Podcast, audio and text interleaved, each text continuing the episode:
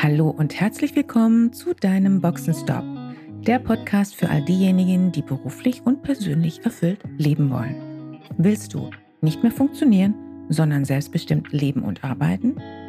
Wieder Begeisterung für das Leben spüren und den Mut haben, dafür etwas zu tun? Dann bist du hier richtig. Und jetzt wünsche ich viel Spaß mit all den Themen, die dich hier erwarten.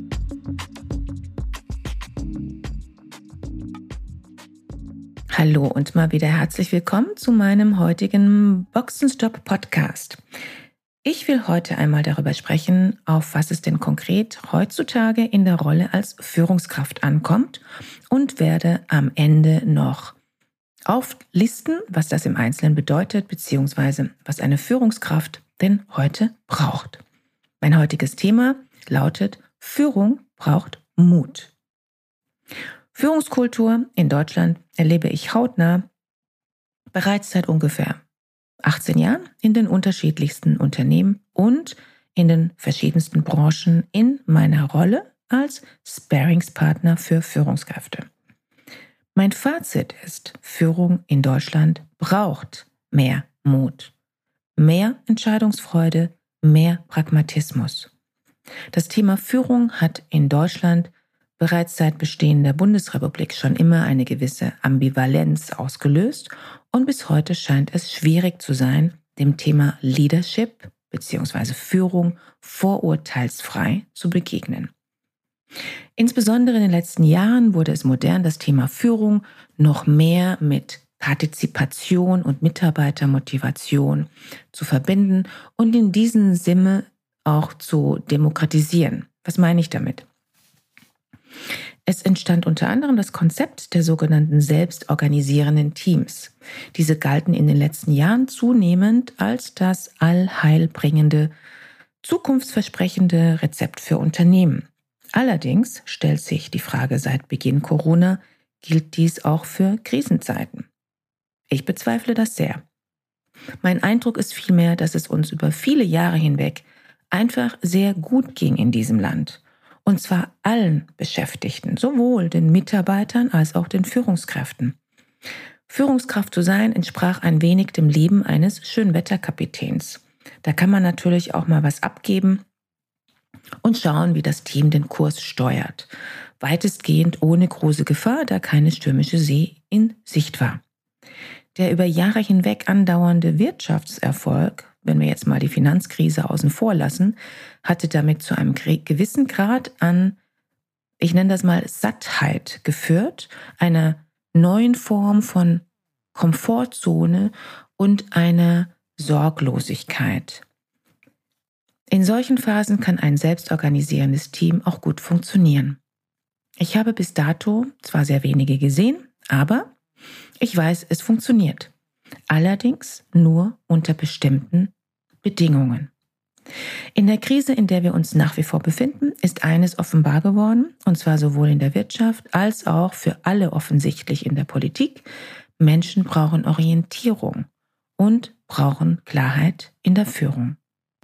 Führungskräfte oder Unternehmenslenker und Politiker, politische Repräsentanten, die erstmal Zeit zum Nachdenken brauchen, sich permanent zurückziehen und besprechen müssen, verstärken das Gefühl von Unsicherheit und werden als führungsschwach wahrgenommen. Ja, natürlich braucht es Mut, in unsicheren Zeiten Entscheidungen zu treffen, aber genau deshalb ist jemand zu einer Führungskraft ernannt worden oder zu einem politischen Repräsentanten. Das gehört nun mal zu den wesentlichen Kernaufgaben einer Führungskraft. Und daran muss sich eine Führungskraft oder ein Politiker eben auch messen lassen. Entscheidungen müssen getroffen werden, auch wenn vieles unklar ist. Und natürlich, wenn auch keine ausreichende Faktenlage da ist. Es braucht aber ein Ziel, es braucht eine Vision und es braucht eine klare Orientierung. Und vor allem etwas, was allen Krisen zugrunde liegt, es muss gehandelt werden. Und zwar besser heute als morgen. Deshalb ist in einer Krisenzeit wie heute, und es ist nicht absehbar, wann diese Krise ein Ende haben könnte, Führungsstärke wichtig. Führungsstärke bedeutet Entscheidungsfreude, entsprechende Umsetzungsorientierung und damit konsequentes Handeln.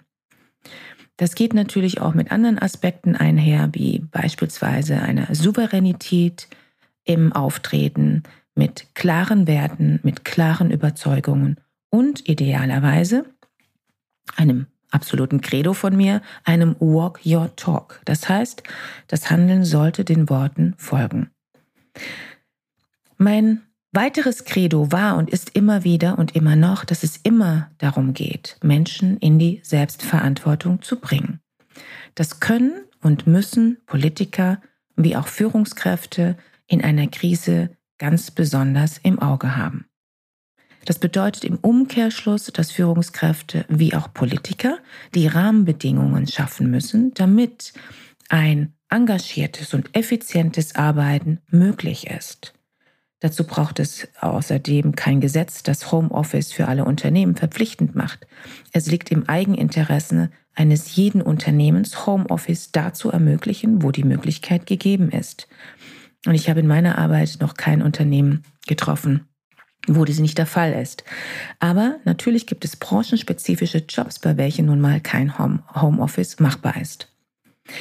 Ich möchte nun abschließend gerne allen Führungskräften Mut machen und natürlich auch gerne Politikern, ihren Mitarbeitern eine klare Orientierung zu geben. Womit genau möchte ich hier noch einmal zusammenfassen. Geben Sie klare Ziele vor und zeigen Sie eine Vision auf. Vermitteln Sie Sinn und damit Hoffnung und Optimismus. Kommunizieren Sie diese Ziele. Geben Sie Orientierung und Richtung vor. Treffen Sie Entscheidungen und halten sich daran. Übernehmen Sie Verantwortung für sich selbst, für Ihr Verhalten, für Ihre Entscheidungen und seien Sie damit Rollenvorbild. Und übernehmen Sie auch Verantwortung für Ihre Mitarbeiter. Zeigen Sie Vertrauen in die Stärken Ihrer Mitarbeiter, delegieren Sie, wo es möglich ist und kommen Sie bitte nicht in die Versuchung des Micromanagements. Last but not least, fordern Sie Selbstverantwortung ein und fördern Sie diese. Wenn Sie sich als Führungskraft bei der Umsetzung Ihrer Vorhaben einen Sparingspartner wünschen, kommen Sie gerne auf mich zu. Schön, dass du dabei warst. Wenn dir dieser Podcast gefallen hat, schreib gerne eine Rezension. Wenn du mit mir in Kontakt treten willst, kannst du dich gerne auf LinkedIn mit mir vernetzen. Und falls du dir einen Sparingspartner an deiner Seite wünschst, der dich auf deinem Weg zu deinem selbstbestimmten, erfüllten Leben unterstützt, kannst du gerne ein kostenfreies erstes Kennenlerngespräch buchen, in welchem wir schauen, wo du stehst und wie wir zusammenarbeiten können.